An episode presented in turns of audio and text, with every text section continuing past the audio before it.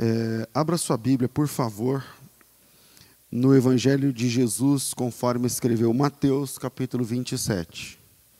Mateus, capítulo 27.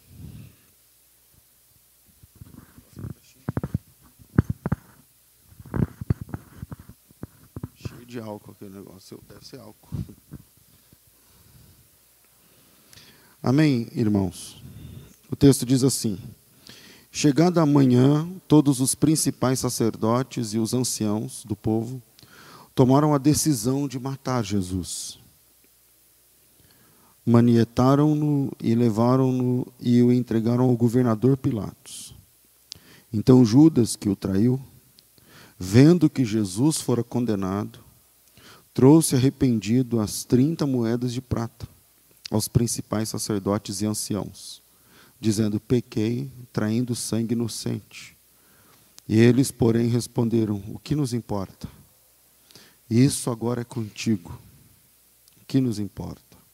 Isso agora é contigo. Então Judas, atirando para o templo as moedas de prata, retirou-se e foi se enforcar.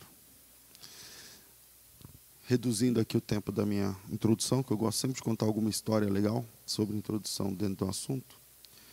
É, uma pessoa marcou pelo convênio uma consulta com o gastro, porque estava ruim, tal, queimação, tal coisa. Marcou. E chegou o dia, a hora, foi para o consultório, deu a carteirinha do convênio, chegou, chamou a pessoa. Fulano, para entrar no, no gabinete, não, como fala? Consultório e tal. Aí entrou, sentou, o médico era um velho, e aí falou assim, pois não, né, do que Começa a me contar a história, que eu vou ver como é que eu faço. Qual é o diagnóstico, se tem que fazer exame, se não tem. E a pessoa disse o seguinte: Não, eu sei que eu tenho gastrite nervosa. Aí o médico falou: Ah, você já tem isso já há muito tempo? Não, não. É, começou esse ano. Mas eu sei que é gastrite, gastrite nervosa porque eu pesquisei no Google e eu, pelos sintomas né, que eu tenho tal pelo Google eu já sei que é gastrite nervosa. E eu já estou tomando a medicação X, né? mas já tem mais de dois meses e os sintomas não passam. Então eu queria ver aqui, eu vim aqui em busca de uma segunda opinião. Aí ele falou, mas como você sabe que você tem gastrite nervosa? Falei, pelo Google. Tá, e, e então? Foi então, agora eu queria, porque como não está passando o remédio, eu estou usando o remédio certinho, não está passando, eu queria uma segunda opinião. Ele falou, procura no Yahoo.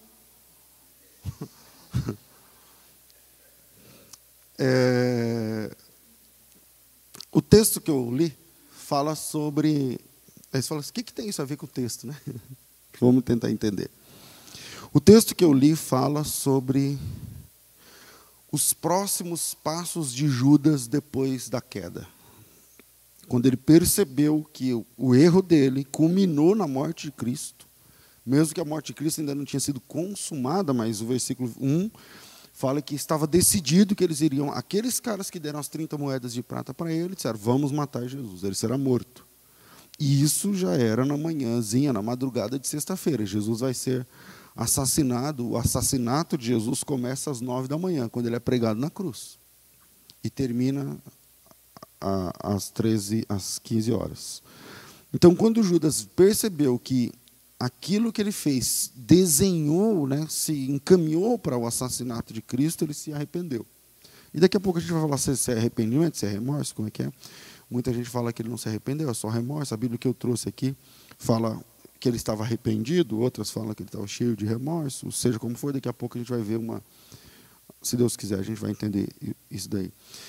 E aí a Bíblia diz que o Judas, ele arrependido, convalescido ou cheio de remorso, triste, seja como for, né, talvez choroso, ele foi bater na porta do, do pessoal e falou para eles: Eu pequei, eu errei, eu estava errado o sangue que eu entreguei é inocente.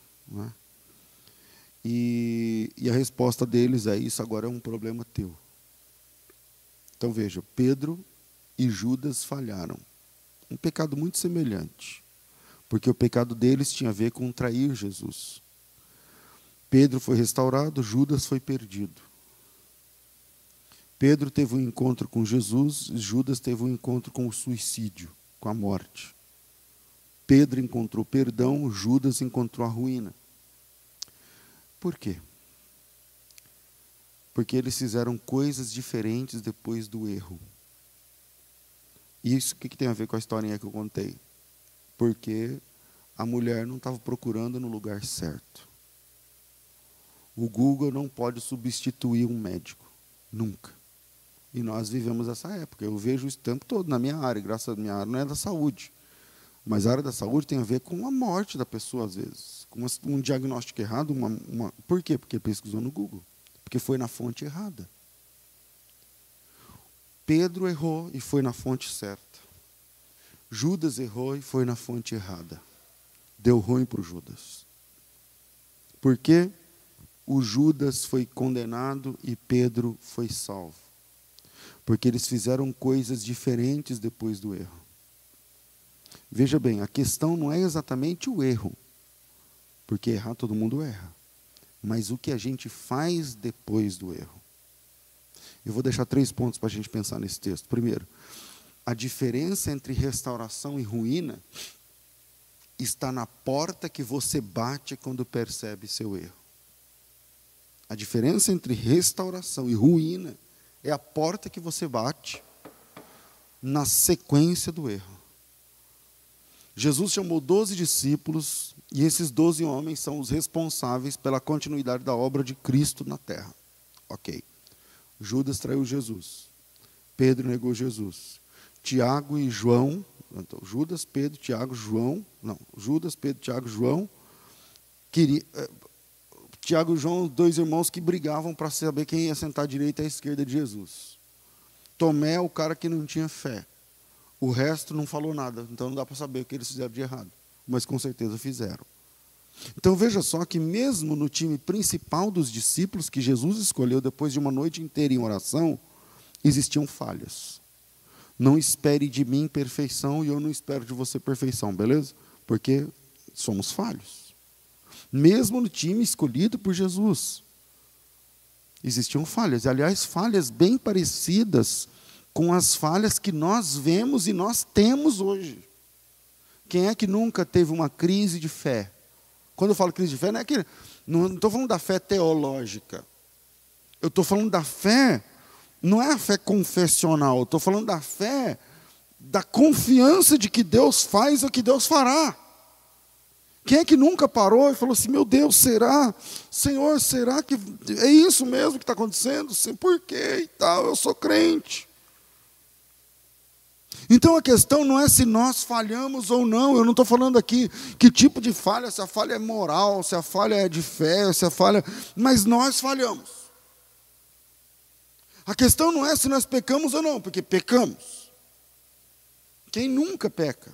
Quem nunca mais, depois, ah, pastor, eu, isso, o senhor está falando isso antes de Cristo. Não, estou falando depois mesmo. Então a questão não é se falhamos, mas é o que nós fazemos quando falhamos. Pedro e Judas falharam. Um vai para o céu, o outro ao inferno. Onde é que está a diferença? A questão está, e a diferença está, nas portas que cada um bateu depois do erro.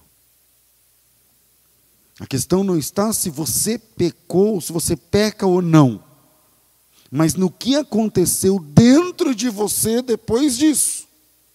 No que a questão, a diferença é o que você faz com isso, ou o que você fez com isso. Quem você procurou para falar do seu arrependimento? Que porta você bateu quando a ficha caiu? Ou quais os próximos passos você deu? Para onde você foi? A Bíblia, quando a gente olha Pedro negando Jesus, não vou ler por causa do tempo, a Bíblia mostra que Pedro chorou amargamente. Judas também deve ter chorado. Judas também chorou, se arrependeu. E aí vai, eu, eu fiz um suspense aí para a palavra arrependimento. Aqui, assim, Mateus 27, 3 diz assim: Então Judas, que o traiu, vendo que Jesus fora condenado, trouxe arrependido as 30 moedas, as 30 moedas. E essa palavra arrependido é a palavra grega metamelomai. Daí vem a palavra metanoia.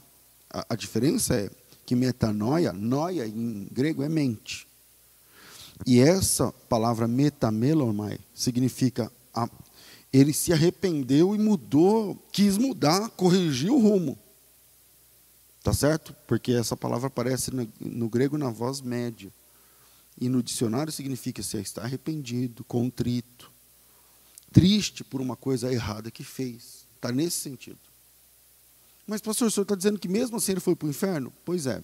Por quê? Porque o que ele fez com esse arrependimento, os próximos movimentos de Judas é que mostram isso. Por isso que lá em é, Atos capítulo 1, eu não sei o versículo 17, 19, 20, por ali, Atos 1, por ali, 20 então, fala que ele era filho da perdição. Diferente de Pedro, que chorou diante de Deus quando pecou. Pedro chorou diante de Deus e Judas foi chorar diante dos assassinos de Jesus, do pessoal que entregou Jesus. Coloca uma coisa no seu coração. Você não pode chorar aos pés de pessoas que odeiam Jesus, porque eles não têm resposta para você. Não adianta você buscar ajuda diante de pessoas que investiram e investem na morte de Cristo, porque é dali que veio as 30 moedas. Você não pode chorar para pessoas que investem na morte de Cristo. Você não pode se arrepender diante de quem não está nem aí para Cristo. Eles não estão nem aí. Você escolheu chorar sozinho para você mesmo, então não adianta, é por isso que não funciona. Se você escolheu chorar nos lugares errados, como Judas, esse choro não dá em nada e só te deixa, te deixa pior. A questão não é se falhamos, mas o que fazemos quando acontece. Segundo, não busque pessoas que não, que não estão nem aí para a sua dor. Não busque pessoas que não estão nem aí para a sua dor. Veja a diferença. Quando Judas diz que quer trair Jesus, isso é Mateus capítulo 26, versículo alguma coisa, vamos lá. 14, Mateus 26, 14, uma página para trás. Então, um dos doze, chamado Judas Iscariotes, né, foi ter com os principais sacerdotes e disse: O que quereis me dar e eu vou lhe entregarei? E pagaram a ele 30 moedas de prata. Veja a diferença. Quando Judas diz que quer trair Jesus, rapidamente eles o recebem. Rapidamente eles ouvem com atenção, rapidamente eles financiam, eles investem, eles tiram dinheiro e pagam. Ninguém falou assim: ah, vamos ver, vamos conversar, passa amanhã, vamos ver se na semana que vem a gente. Não, não, não. Quando, ele, quando eles percebem que Judas quer trair Jesus, o dinheiro é na hora. Quando o pagamento é à vista, Judas recebeu adiantado. É só ver o próximo versículo, a Bíblia diz que ele recebendo o dinheiro, começou a buscar oportunidade para entregar Jesus. Quando Judas diz que quer trair Jesus, o dinheiro é na hora. Já molharam a mão do cara na hora, eles ouvem com atenção, eles recebem, senta aqui, você está confortável, você quer água, quer alguma coisa, uma bebida. Eles pagam. Mas quando Judas bate na mesma porta, dizendo que está se sentindo mal porque está arrependido, porque o sangue que ele traiu era inocente, eles não estão mais nem aí com Judas. É só vir uma página, capítulo 27, versículo 4. Disse Judas: Pequei traindo sangue inocente. E eles responderam: O que nos importa? Problema teu. Eu estou falando problema teu, mas na verdade aí está escrito assim: ó, a, a ti é? Isso agora é contigo. Em outras palavras, isso agora é problema seu. É problema seu. Cuidado com quem ouve os seus lamentos. Cuidado. Às vezes até do seu mesmo sobrenome. Cuidado. Cuidado com quem você permite ver o seu choro e as suas fragilidades. Eu não estou dizendo que você não deve chorar, mas tem lugar certo para chorar. Eu não estou dizendo que você não deve é, se abrir, mas tem lugar certo e pessoa certa para você se abrir. Vivemos na época das redes sociais, e aí você escolhe chorar aonde? No Facebook. O dono do Facebook, eu vou até dizer uma coisa, tá? Ele sabe, o Facebook sabe os seus gostos, que cor você prefere, que carro você usa, que tipo de coisa você busca na internet, que tipo de coisa você gosta, que tipo de coisa você não gosta, os lugares que você frequenta, os lugares que você já foi. O Facebook sabe onde você clica, onde você gosta de clicar. O Facebook conhece os seus desejos de compra, mas ele não entende nada sobre a sua alma. Eles não entendem nada sobre a sua dor. Para de ser besta e chorar em Facebook, em Instagram. Você escolheu chorar nos lugares errados. Esse choro não dá em nada, só te deixa pior. Foi o que aconteceu com Judas. O Judas chega e fala: Eu pequei, eu estou mal, eu estou muito mal. E a resposta foi: O que, que a gente tem a ver com isso? Isso é problema seu, isso é contigo. Pare de bater em portas de quem não se importa com o estado da sua alma. Pare de chorar em status de redes sociais. Estou mal, estou no fundo do poço. E o pessoal está nem aí com isso. Pare de reclamar na internet, cresça. Cresça. Existe um lugar onde você pode chorar e ser consolado, e esse lugar é aos pés de Jesus Cristo, nosso Senhor. Ele te conhece mais do que o Facebook te conhece, ele sabe mais do que o Facebook sabe, porque ele sabe o que você nunca digitou em lugar nenhum, o que você nunca disse para ninguém. Ele sabe o que vai dentro do seu coração e que talvez nem você saiba sobre você mesmo. Os algoritmos das redes sociais sabem seus gostos, suas preferências, mas Jesus Cristo sabe o que você realmente precisa. Aleluia. Aleluia. Estou pregando relâmpago, de forma relâmpago, e a culpa é minha. Terceiro, existe graça depois da cruz. Existe graça depois da graça. Existe perdão depois do perdão. Existe restauração depois da restauração. Pastor, eu não estou entendendo. A diferença entre Pedro e Judas é que Pedro procurou Jesus no lugar certo. E Judas foi choramingar no lugar errado. Mas uma coisa chama atenção aqui, que é a ideia de que se Jesus morreu na cruz, e quando Jesus morreu foi que dia? Sexta. E na sexta, Pedro não tinha pedido perdão a Jesus, Jesus não tinha perdoado Pedro, estava tudo ruim, zoado o negócio. Mas depois da cruz, ainda teve restauração. Por isso eu estou dizendo: existe graça depois da graça, existe perdão depois do perdão. Existe cura depois da restauração. Porque mesmo, Deus sabe como nós somos, gente. E mesmo depois da morte de Cristo, nós continuamos em pecado. Nós continuamos duros às vezes, falhos muitas vezes. Quem você procurou para falar do seu arrependimento? Quais os próximos passos? Para onde você foi?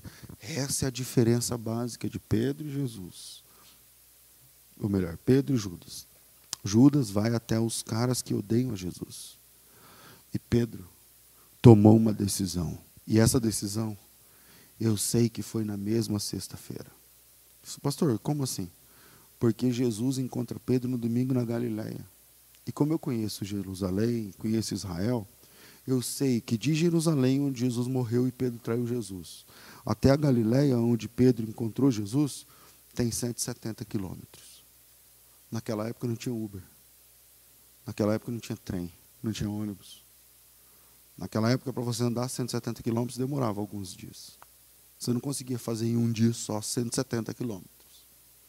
Por mais rápido que fosse seu cavalo, ele cansa e tem que descansar. por mais rápido que for, não, não, tem, não tem a saída, não tem como você chegar em um mesmo dia em 170 quilômetros. E Pedro é o cara que andou 170 quilômetros para ir até o lugar onde ele sabia que Jesus Cristo iria estar. E eu estou falando assim porque em Mateus 26, 32, volta de novo uma página. Em Mateus 26, 32, Jesus Cristo disse assim. Eu vou ler o 31 e 32 para efeito de contexto. Então disse-lhes Jesus: Todos vós esta noite vos escandalizareis em mim, por minha causa. Isso é na mesma noite que Pedro foi tra traiu Jesus, que Pedro negou Jesus. Aliás, é, essa é a leitura da, da negação de Pedro. Essa noite todos vós vos escandalizareis por minha causa, pois está escrito: ferirei o pastor e os rebanhos serão dispersos. Mas depois de ressuscitar, eu irei adiante de vós para a Galiléia. Na verdade, Jesus está marcando o encontro para depois da morte. Jesus está dizendo: vai ter a cruz, mas eu quero encontrar você depois da cruz. Depois que tudo isso passar, depois que tudo isso terminar, eu estarei esperando vocês na Galiléia. E essa é a diferença básica entre Pedro e Judas. Porque Judas vai chorar aonde ele sabe que as pessoas odeiam a Cristo. E Pedro vai chorar aonde ele sabe que Jesus Cristo estaria. Pedro sabia onde encontrar Jesus. Aliás, discípulos de Jesus geralmente sabem aonde encontrá-lo. A gente sabe. A gente sabe. A mãe de Jesus e o pai de Jesus, terrenos, perderam o menino. E aí, quando ele encontraram três dias depois, ele falou: Vocês não sabiam onde eu devia estar? Geralmente, discípulos de Jesus sabem onde Jesus está. Pedro sabia. Pedro sabia. Eu sei. Você sabe. Aonde encontramos Jesus nós sabemos. E Pedro é o cara que fez a escolha de caminhar esses 170 quilômetros. Correndo, andando, descansando, correndo, andando, parando, a cavalo, de jegue, de jumento, de carroça, não sei. Mas eu sei que ele pecou e falhou na sexta. Mas no domingo, ele está lá no Mar da Galileia no local onde Jesus Cristo disse que estaria. E lá ele é confrontado por Jesus. A escolha, meu irmão, é nossa. A escolha é sua. Você pode matar a você mesmo, como Judas que foi se enforcar, se sufocando até a morte. Você pode matar a você mesmo se sufocando até a morte. E essa morte nem sempre é física. Ou você pode fazer o que Pedro fez. Eu falhei, eu errei. Mas eu me arrependi, eu chorei amargamente. E eu sei aonde Jesus Cristo estará. E eu vou até o lugar onde eu sei que Ele pode me ouvir. Onde eu sei que Ele pode me encontrar. E ele vai até o mar da Galileia, e quando ele está no mar da Galileia, Jesus chama Pedro. E Pedro ouve a única pergunta que Jesus faz a nós e que realmente importa. E a pergunta é: Você me ama? Você me ama? E ele ouve essa pergunta três vezes. Uma hora com o tempo eu falo sobre isso, agora não dá mais.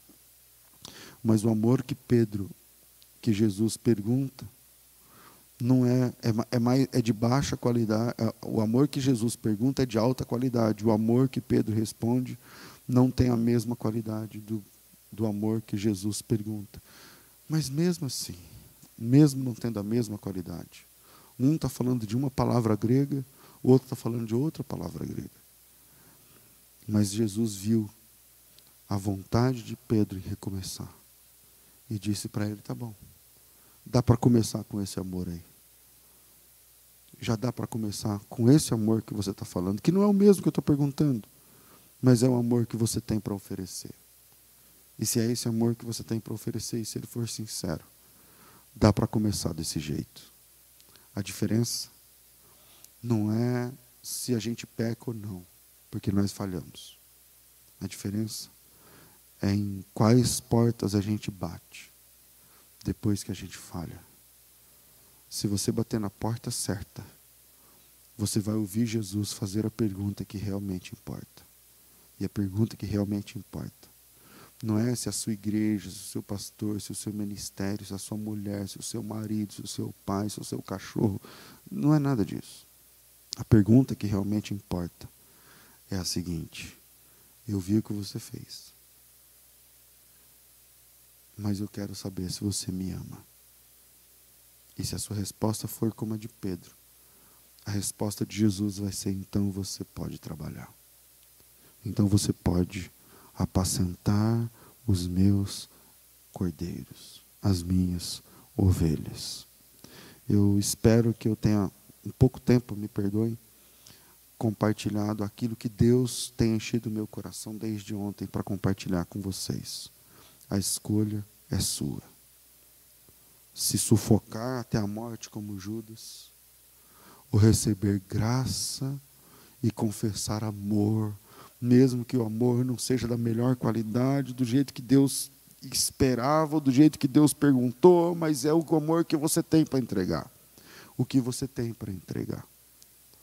Se o que você tem para entregar é a história de queda como de Pedro, e um eu te amo, Senhor, tu sabes que eu te amo, e três vezes, Senhor, tu sabes que eu te amo, Senhor, na última vez, tu sabes de todas as coisas. Então, você está começando a entender que o ministério, o chamado, a salvação é por graça e não por merecimento. Graça é uma benção, mas a graça depois da graça nos traz consciência. Existe perdão depois da cura, da cruz. Existe graça depois da graça graça depois da graça. Que o Espírito Santo trate no seu coração. Mas antes de terminar, eu, eu quero fazer uma oração, uma oração muito específica, para quem realmente ouviu essa palavra e está sendo tratado, tratada pelo Senhor através dessa palavra. Se você, aqui na igreja tem alguns irmãos, alguns dez, sei lá, uma coisa assim. E se é para você, curva sua cabeça. No, no ao vivo aqui tem centenas de irmãos. Se é para você, dá um sinal aí, fala assim: é para mim, foi para mim. Eu, eu, é, eu que precisava ouvir essa palavra. Escreve aí, dá o seu testemunho. E se você está ouvindo, assistindo essa mensagem, depois do gravado, né, depois do ao vivo, no gravado, comenta, faz algum, faz, se manifesta, fala para Deus, fala Senhor, eu que tinha que ouvir essa palavra. Pai, nós te louvamos em nome de Jesus Cristo, teu filho. Obrigado, Senhor querido, pela tua palavra, por tua bondade, por tua direção. Tu sabes, ó Deus, o coração, a situação, a realidade, a experiência de cada homem, de cada mulher, de cada adolescente, cada criança, cada pessoa que, ao ouvir essa palavra, tem passado nesses últimos movimentos. E tu sabes por que é que o Senhor colocou essa palavra no meu coração para compartilhar com os meus irmãos dessa vez. Não é se falhamos ou não, porque todos nós falhamos, mas é o que temos feito quando falhamos. Saul escolheu abafar os seus erros, Davi escolheu confessá-los. Por isso a tua palavra diz que Davi é um homem segundo o teu coração. Judas escolhe, escolhe eh, procurar as pessoas erradas, chorar no lugar errado, devolver o dinheiro pra, do jeito errado. Pedro escolhe caminhar. Caminhar uma caminhada longa e cansativa mas ele caminha até o lugar onde ele sabe que o Senhor estaria. E ouvindo essa palavra, tem um irmão, uma irmã, uma pessoa que sabe exatamente onde te encontrar e que sabe exatamente como orar e o que falar Dirige, Senhor, esse homem essa mulher para orar dessa forma, para se comportar desse jeito, do jeito que o Senhor espera e não do jeito que Judas se comportou. No nome de Jesus, se o Senhor quer a resposta da sua pergunta, Senhor, tu sabes todas as coisas, e tu sabes que eu te amo, e tu sabes que nós te amamos. Somos falhos, mas te amamos. Então, nos ajuda na nossa fraqueza, para que o teu nome sempre seja glorificado, também através das nossas vidas. Que seja assim, em nome de Jesus.